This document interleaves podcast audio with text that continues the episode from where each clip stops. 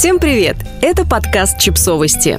Мы знаем все о детях. Три факта о мультфильме «Унесенные призраками», которые вы не знали – во второй половине мая 2023 стало известно, что фильмы Хаяо Миядзаки исчезнут из российских онлайн-кинотеатров 1 июня. Однако вскоре после этого СМИ сообщили, что компания Russian World Vision выкупила права на 22 картины студии Чебли, среди которых и легендарные работы Миядзаки. В творчество Хаяо Миядзаки моментально влюбляются все, кто с ним знакомится. Мультфильмы японского мультипликатора отличаются отличаются невероятной глубиной, как визуальной, так и смысловой. Его сюжеты увлекают и детей, и взрослых, а пересматривать сказочные истории маэстро можно бесконечно. Мы собрали для вас три интересных факта об одном из самых известных мультфильмов мастера «Унесенные призраками». Если вы до сих пор его не смотрели, то бегите скорее, потом прослушайте подкаст.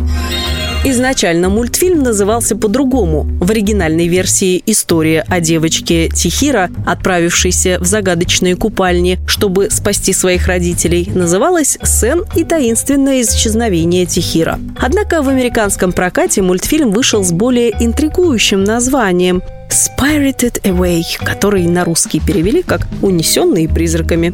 Сценарий для мультфильма писали в процессе съемок. Оказывается, начинать работу, не имея на руках законченного сценария, это стандартная практика работы мастера мультипликации. Когда мы начинаем работать над фильмом, у меня нет готового и законченного сценария, рассказал Миядзаки в своем интервью журналу My Night Ear. Обычно у меня нет на это времени. Мы никогда не знаем, как будет развиваться история дальше. Мы просто работаем над фильмом, и все происходит само собой. Это первое аниме, получившее Оскар. «Унесенные призраками» стал первым аниме, который был не только номинирован на премию «Оскар», но и получил ее в 2023 году как лучший анимационный фильм. Правда, Миядзаки получать престижную премию не поехал, поскольку, как он сам объяснил позже, же не хотел ехать в страну, которая бомбила Ирак.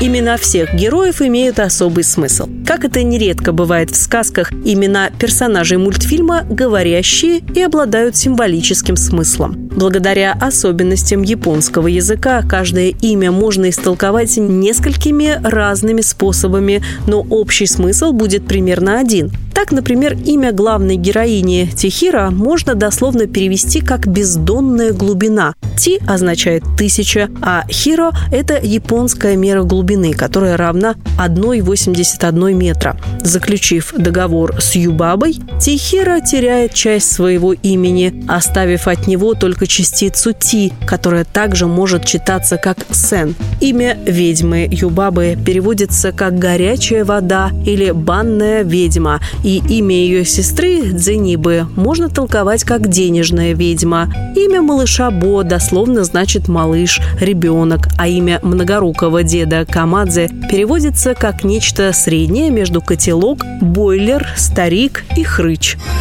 Сцена с мытьем духа помоек основана на реальных событиях. Запоминающийся эпизод, в котором Тихира купает огромное зловонное существо в ванной, Миядзаки придумал по мотивам своих воспоминаний. Неподалеку от места, где я живу, за городом, есть река, вспоминает режиссер. Когда реку чистили, нам удалось увидеть, что у нее на дне, и это было поистине отвратительно. В реке лежал велосипед, и одно из его колес высовывалось из воды. Они думали, что его будет легко вытащить, но на самом деле это оказалось ужасно сложно из-за всей грязи, которая накопилась в реке за годы. Этот случай так потряс Миядзаки, что он решил включить его в свой мультфильм.